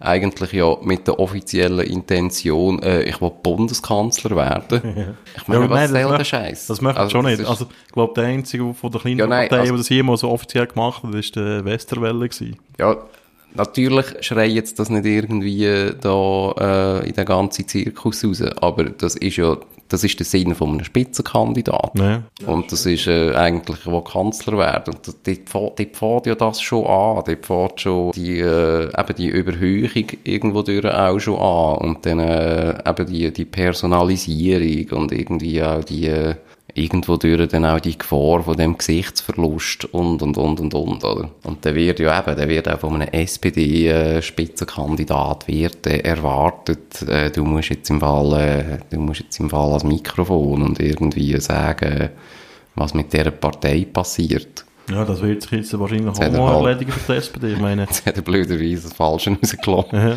es, es gibt Umfragen, wo die SPD wie irgendwie bei 17% sehen. Und die Partei ist völlig am Arsch. Und das ist eigentlich auch nicht gut für das System, so, solange man den Systemwechsel irgendwie probiert, nachher vollzuziehen, oder? Ich meine, es ist unvorstellbar in Deutschland, dass ein Politiker von einer, von einer 17%-Partei oder schon von einer 20%-Partei den Regierungschef stellt. Und es gibt Länder, wo das völlig normal ist. Also, überhaupt kein Problem. Und eben, es wird immer wieder beklagt, wie, schwach und irrelevant das Parlament ist. Und ich glaube, eine Minderheitsregierung wäre ein sehr guter Weg, um das Parlament zu stärken. Weil dann würde es auch wieder um Inhalt gehen, nicht einfach um quasi Wahlkampfauftritt mit markigen Reden in dem Plenum, hin, das sowieso niemand wahrnimmt, weil es eigentlich nicht entscheidend ist, oder? Oder sonst kann man auch neu wählen. Das fände ich immer auch noch nicht so eine schlimme Sache. Aber ich, eigentlich wünsche ich mir Zeiten von dem her zurück. So sehen Sie aus und so sind Sie auch. Sie sind ein erbärmlicher Journalist. Ja, da ist die Welt noch in Ordnung in Deutschland. Und Don Helmut. genau. Ja, Ja, sehr schön. Hast du noch? Das letzte Statement zu dem Thema. Ja. Fuck Schulz, ich weiß auch nicht, wieso was der Typ so hasst. Das ist eigentlich ein bisschen irrational, aber ich finde es wirklich mega schlimm. Guter Slogan. Ja, wir haben, glaube ich, noch ein Thema, oder? Das wäre Ja, wieder mal ein Medienthema. SDA. SDA. Streik!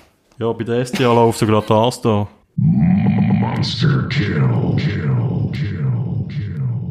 SDA haben wir noch nie drüber geredet. Das Wenn wir das die- kurz einordnen. wir müssen, glaube ich, schnell erklären, was die SDA ist, weil viele Leute wissen nicht, was die SDA ist, habe ich gemerkt. Also, da, da bist du qualifizierter. Ja, ich weiss, was die SDA ist, weil ich jeden Tag mit ihr arbeite. Es ist die schweizerische Depeschenagentur. Das ist echt die Nachrichtenagentur von der Schweiz. Und äh, dort ist vor ein paar Wochen angekündigt worden, dass relativ schnell sollen irgendwie 35 bis 40 Stellen gestrichen werden, von etwa 150, wenn es mir recht ist. Ähm, der Grund dafür ist, dass äh, die Verlage, die einerseits äh, Besitzer sind von der SDA, aber andererseits auch die Hauptkunden natürlich, aus ihrer Sicht bessere Konditionen durchgesetzt haben. Das heisst, schlechtere für die SDA und sie darum muss dort äh, ziemlich radikal dahinter gehen. Also radikal i- ist wirklich ein gutes äh, Wort, um das zu beschreiben, was dort abgeht. Es gibt Äh. zum Beispiel eine Regel, dass alle über 60 einfach mal entlassen werden. So noch kurz, äh, ich wie sind äh, so Besitzverhältnisse bei der SDA? Ja, im Detail weiss ich es nicht. Ich weiss eigentlich, dass Tamedia hat den grössten Anteil, die NZZ hat einen relativ grossen Anteil. Was jetzt noch dazu kommt, äh, die SDA fusioniert mit Kisten, das ist eine Bild- und Videoagentur, wo bisher in der SDA und in der österreichischen Nachrichtenagentur APA gehört hat. Die werden rückwirkend auf 1. Januar 18 fusionieren. Das muss noch von der WECO, also von der Wettbewerbskommission von der Schweiz und auch von Österreich noch abgesegnet werden. Und in dem neuen Konstrukt äh, Kisten SDA oder SDA Kiesken, ich, we ich weiß gar nicht, wie das heisst. Also nicht Kiesken, sondern Kisten, sorry. Also Keystone. Kisten, sagt man. Keyston. Ja. Ich weiß nicht, ob es, also bei uns aber sagen alle Kisten. Aha, ich sage immer Schlüsselstein. Schlüsselstein. Ja, das wäre auch schön äh, gut Also. eidgenössisch, oder? Im, Im Stil von Schlüsselstein. Altgermanisch. Keyston. Kisten. Gut. Ja, eben. Und äh, nach dieser Fusion hat die APA aus Österreich, das ist die Austria Presseagentur, die hat 30% von dem. Und die haben offenbar irgendwelche Dividendenerwartungen, also die wollen äh, profitieren vom Gewinn von der SDA. Das Problem ist, die SDA wird keinen Gewinn schreiben unter den neuen Voraussetzungen. Und äh, das hat jetzt dann, der ganze Streit ist jetzt eskaliert. Also, Vielleicht muss man noch zuerst sagen, was die SDA überhaupt macht. Die tut eigentlich so einen Grundteppich legen an Nachrichten. Er sagt, das ist Sport, Inland, Ausland, Wirtschaft etc. Eigentlich alles. People-Meldungen. Unglaublich, was dort für People-Meldungen kommen. Ja- Sogar für, die, für das haben sie noch ein paar Leute abgestellt. Und die beliefern vor allem auch äh, Online-Portal von Zeitungen, aber auch äh, den Printteil mit äh, vor allem Kurzmeldungen. Sie machen manchmal auch ein längere Stücke und so. Ja, es ist eigentlich ein relativ wichtiger Bestandteil von der Arbeit von der Verlage. Also wenn sie ihre Produkte herstellen, greifen sie gerne auf die Leistungen von der SDA zurück. Und jetzt, ähm, vorletzte Woche, also wir nehmen auf am Freitag oben, 12. Februar, hat es schon mal einen kleinen Warnstreik gegeben, irgendwie so am Nachmittag bis am 5 Uhr, wo einfach keine Meldungen mehr rausgegeben worden sind. Wir können das noch kurz unterlegen mit äh, dramatischer Musik. Und jetzt, äh, diese Woche haben sie ernst gemacht mit dem Streik. Ähm, am Dienstag haben sie angefangen.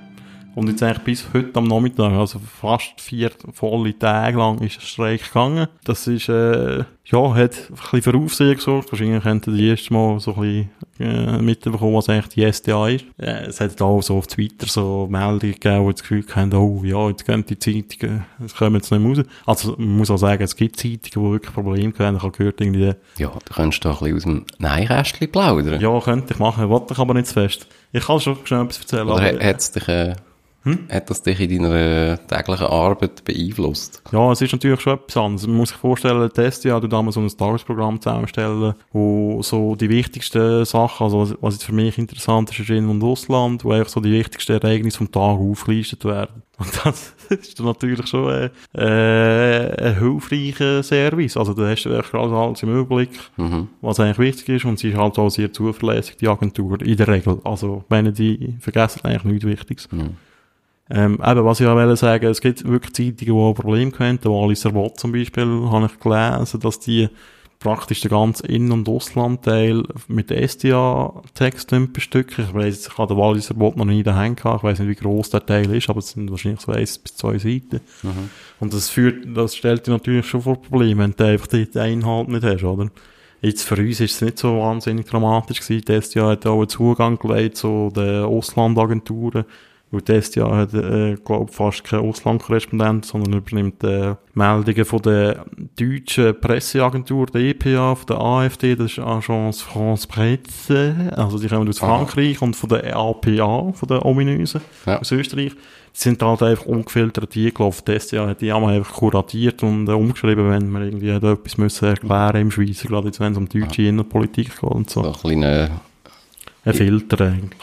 Innerschweiz, also einen nationalen Kontext noch ein bisschen geben. Ja, oder vielleicht mal erklärt, dass der Bundesrat in Deutschland die Länderkammer ist und so, oder? So mhm. Geschmäus halt, oder?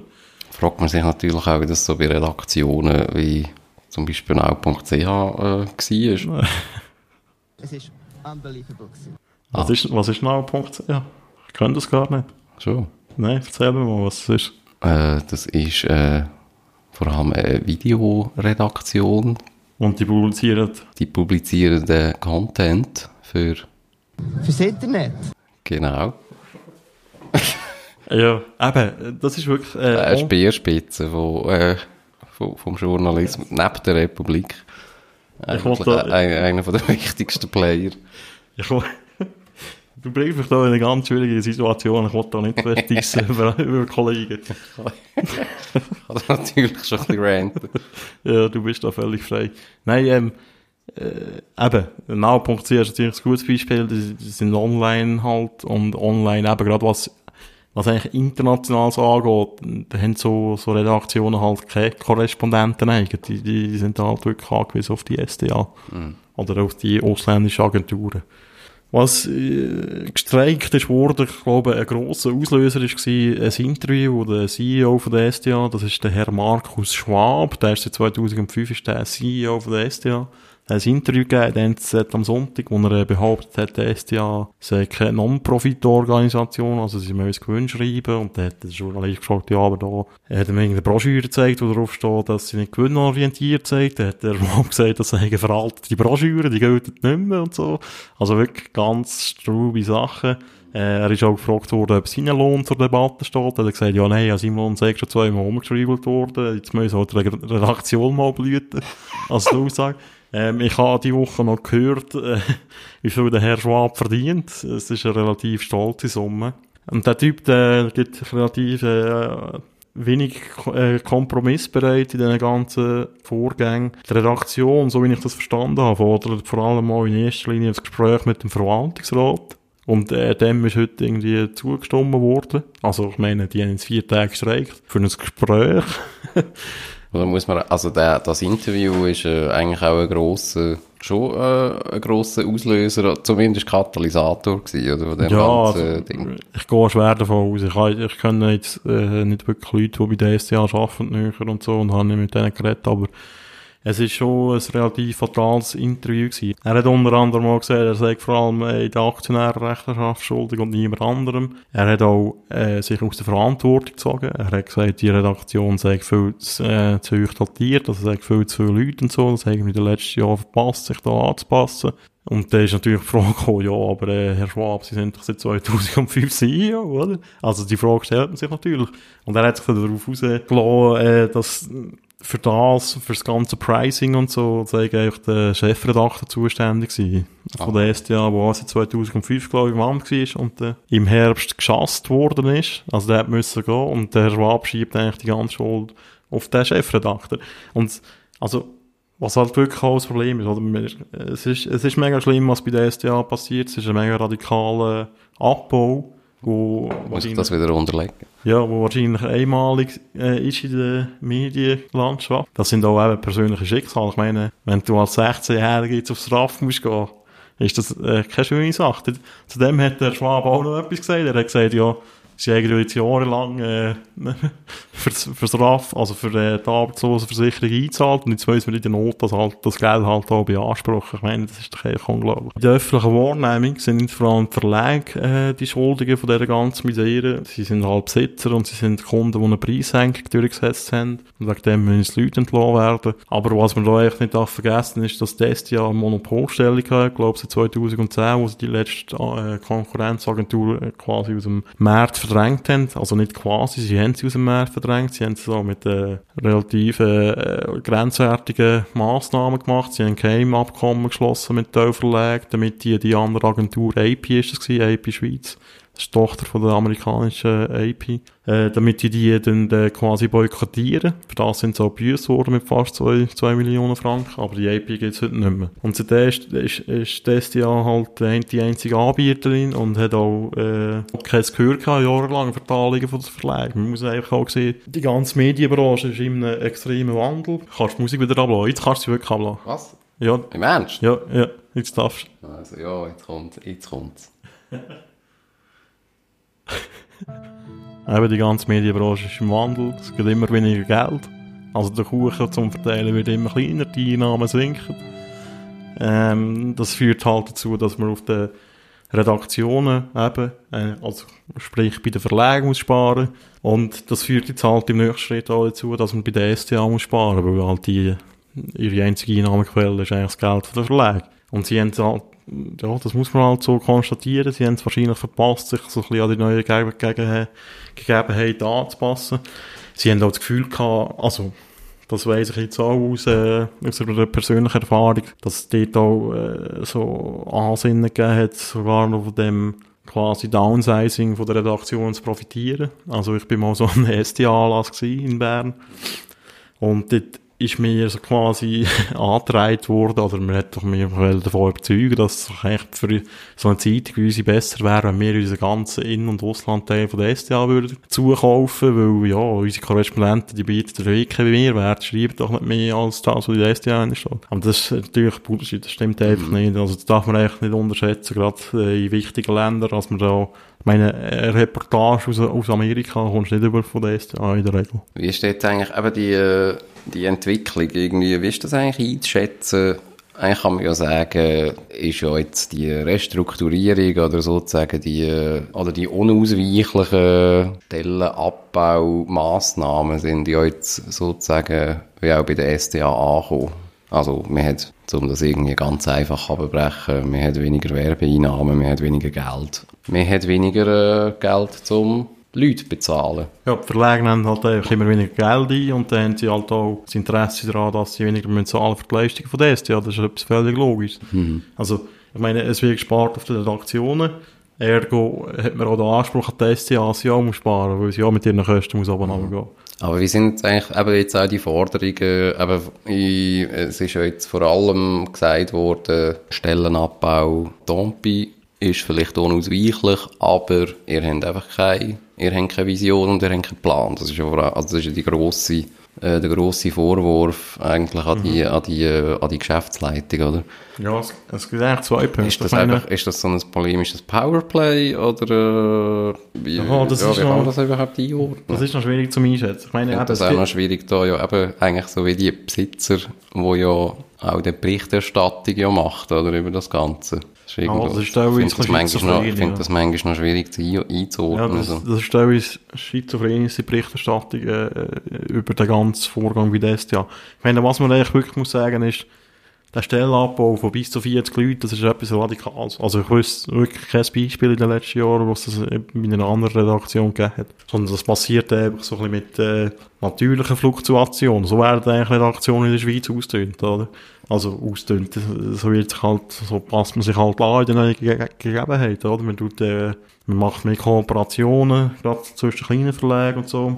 Äh, Und man tut eigentlich den Leuten nicht mehr ersetzen, die da halt mal gehen. Also, das, so Stellenabbau im grösseren Stil, könnte mich nicht daran erinnern. Der andere Vorwurf mit der Visionslosigkeit, ich meine, ja, das ist auch so etwas, was mich wieder aufregt, jetzt muss ich wieder auf ranten. Da steht der SDA-Streik und äh, geht es nicht lange, da sind irgendwelche Grüne und SPler dort vor Ort, irgendwelche Gewerkschaften, die einfach sagen, ja, das darf jetzt einfach nicht sein. Oder? Der, der Abbau, der darf nicht sein. Also du kannst gerade so sagen, ja, ich wollte jetzt äh, verhindern, dass, als, die, als die ganze Tag ist, äh, der Erde darf sich jetzt einfach nicht mehr drehen. Das darf jetzt einfach nicht sein. Und, mm, ich meine, mir ist völlig klar, es, ist, es sind schlimme Schicksale, aber es ist einfach eine ökonomische Realität, es muss gespart werden in dieser Branche. Das ist wirklich, da ist einfach niemand davor verschont. Und wenn man da einfach hingeht und sagt, ja, das darf jetzt nicht sein, oder ja, da muss jetzt der Bund einspringen, was wenn wir eine staatliche Nachrichtenagentur haben, wie in China oder in Russland, also das kann ja auch nicht das Ziel sein. Ja, da muss man sich ja manchmal auch ein bisschen fragen, aber wird denn eigentlich so ein Streik nicht einfach auch gekapert von, eben von eigentlich politischer Seite, Ja, wo man, eine Presse in die Kamera einhalten, oder? Ja. Also, wo man auch kann sagen, eben die Argumentation, eben vielleicht von einer Visionslosigkeit, die mag, also die mag stimmen, also da sehe ich jetzt wirklich gar nicht rein. Aber eben, dass dann das, das wird dann halt mit sättigen Parteien ähm, sehr schnell auch so zu einem ideologischen Kampf irgendwie halt äh, hochgekocht, wo, ja, wo vielleicht in der Sache dann nicht einmal dient, oder? Ich meine, das Geschrei geht da immer los, wenn man wieder hört, da wird die Redaktion zusammengelegt und so und Zeug und Sachen und Einheitsbrei und bla bla bla. Ja, wenn die Leute nicht mehr bereit, bereit sind, äh, für journalistische Leistungen irgendetwas zu zahlen, dann ist das einfach so. Da kann man also schreien, nein, nein, nein, bitte nicht. Das ist halt einfach eine Realität, wo man irgendwie muss damit umgehen, finde ich halt. Und einfach da immer nach dem Staat zu rufen, finde ich halt auch zu einfach. Also man kann sich natürlich so Medienfinanzierungsmodelle überlegen, aber ich meine, in ein paar Wochen stimmen wir ab, ob, ob wir äh, die SRG-Gebühren abschaffen wollen. Also der Zeitpunkt ist denkbar schlecht, so eine Diskussion anzufangen. Aber ja, es wird auch, also das wird eine lange politische Mehrheit haben. Da muss man halt einfach auch damit umgehen, dass das so ist. Man kann sich die Welt einfach nicht irgendwie schön reden oder äh, man kann, kann sich einfach wünschen, wie es soll sein. Dann ist dann halt einfach, wie es ist. Ja, das ist eigentlich alles, was ich zu diesem Thema zu sagen habe. Hast du noch ein Thema? Nein, Bist du themenlos? interessenfrei. Ja, dann kommen wir äh, zum beliebten News A, B, C.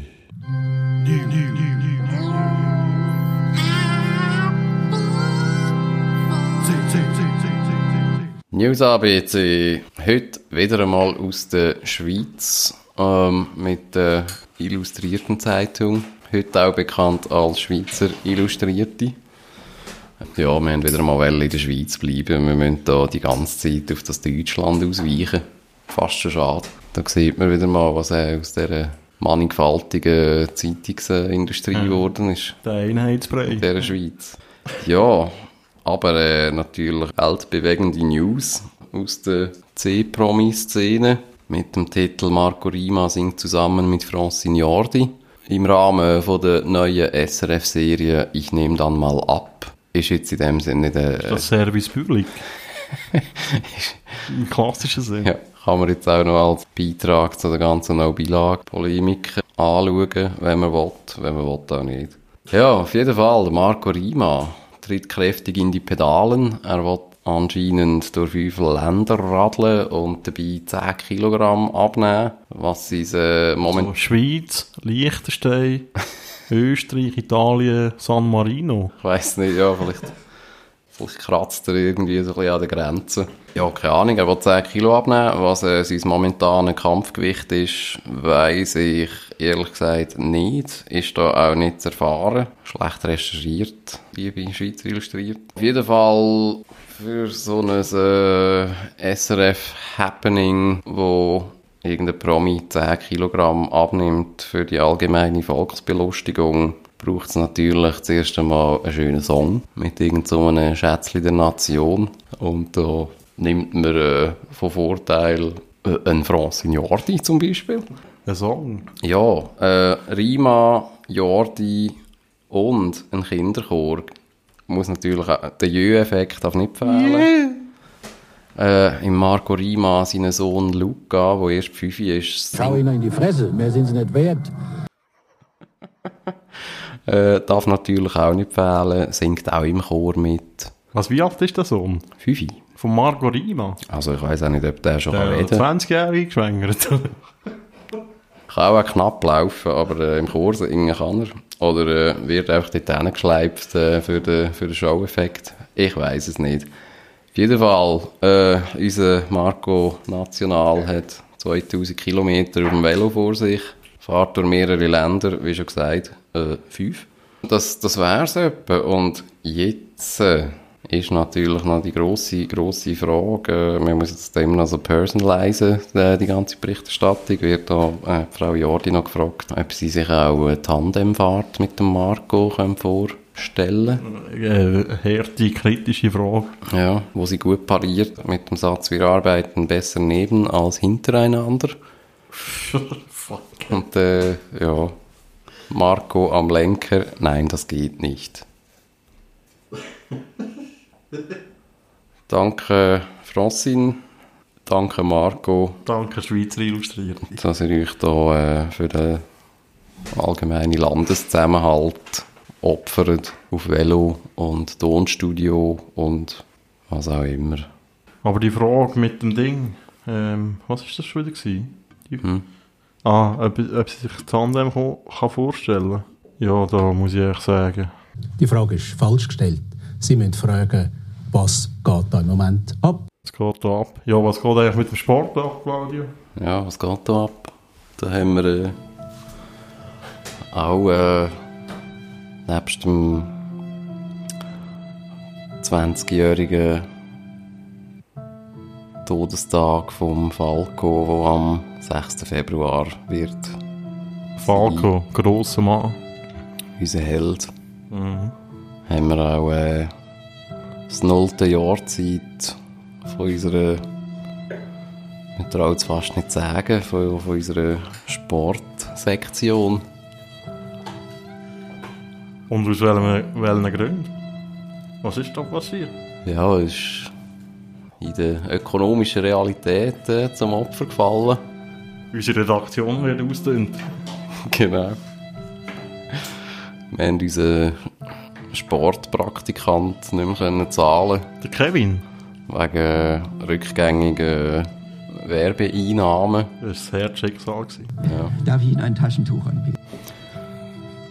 gern. Ja, äh, Ja, wir verabschieden uns äh, in dem Sinn von unserer Sportsektion. und da damit auch vom Hans Jucker, der dort äh, im Jingle einen prominenten Auftritt hatte. Genau. Da werden wir nie mehr hören, den Jingle. Ja.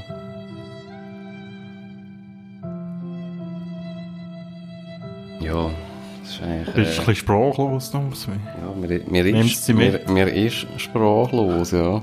Es Ja. ist natürlich auch, ja, Es ist auch schwierig, mit so lang gewachsenen Traditionen zu brechen. ja, aber man muss auch manchmal in der Realität ins Gesicht schauen und man hat es jetzt auch wieder bei unseren Sportrecherchen gesehen, mit dem Stichwort Doping, äh, wir Wir haben den Glauben an saubere Sport Wir, verloren. wir, wir haben das Vertrauen auch äh, ein Stück weit verloren. Mhm. Wir haben nichts mehr mit dem Drecksgeschäft zu tun. Wir haben es eigentlich lang probiert zu verdrängen. Wobei man da muss sagen, wir haben noch als letzte, äh, als letzte äh, saubere Rückzugsort äh, haben wir doch noch den Fußball zum Glück. Da ja dort Doping zum Glück immer noch keinen Sinn macht. Ja, und in dem ganzen Geschäft so, da werden da ethische äh, Standpunkte groß geschrieben. Das sieht man immer wieder im Sommer und im Januar. Loyalität. Mhm. Also Kooperationen mit schummrigen Regimes und so. Ja. Das ist kein Thema. Nein, das ist wirklich, da muss ich sagen, das ist noch ein Sport, der am Boden geblieben ist. Ähm, Wo noch beim Volk ist. Ja, auch äh, nicht zuletzt dank äh, Schweizer äh, Fußball-Funktionärsgrössen, die da äh, den Sport wirklich äh, noch Nennen wir sie beim Namen. eigentlich äh, König Sepp. König Sepp, Gianni. Ja, irgendwie auch der, der, der Kern von, vom Sport auch wirklich noch können repräsentieren Mal. Ja, es ist, äh, äh, ja, es ist jetzt ist schwierig. Hast du noch sonst das? letzte Statement. Ja, ich bin tief traurig. Ich kann jetzt in mein Bett brüllen. Je suis, je suis Sport. Ja, bitte tun dich solidarisieren mit dem Sport. Er liegt im Sterben. Ich kann auch gerne hier äh, Profilbilder auf Facebook oder Twitter dementsprechend anpassen, indem wir äh, einen grünen Rasen hinterlegen. Ja, wir tun jetzt auch aus, äh, ja, aus dem Anlass verzichten wir auch heute äh, auf einen Abschlussjingle und äh, das Ganze einfach mit einer, ei- mit einer Schweigeminute zu Ende bringen. Wo ich jetzt anfange.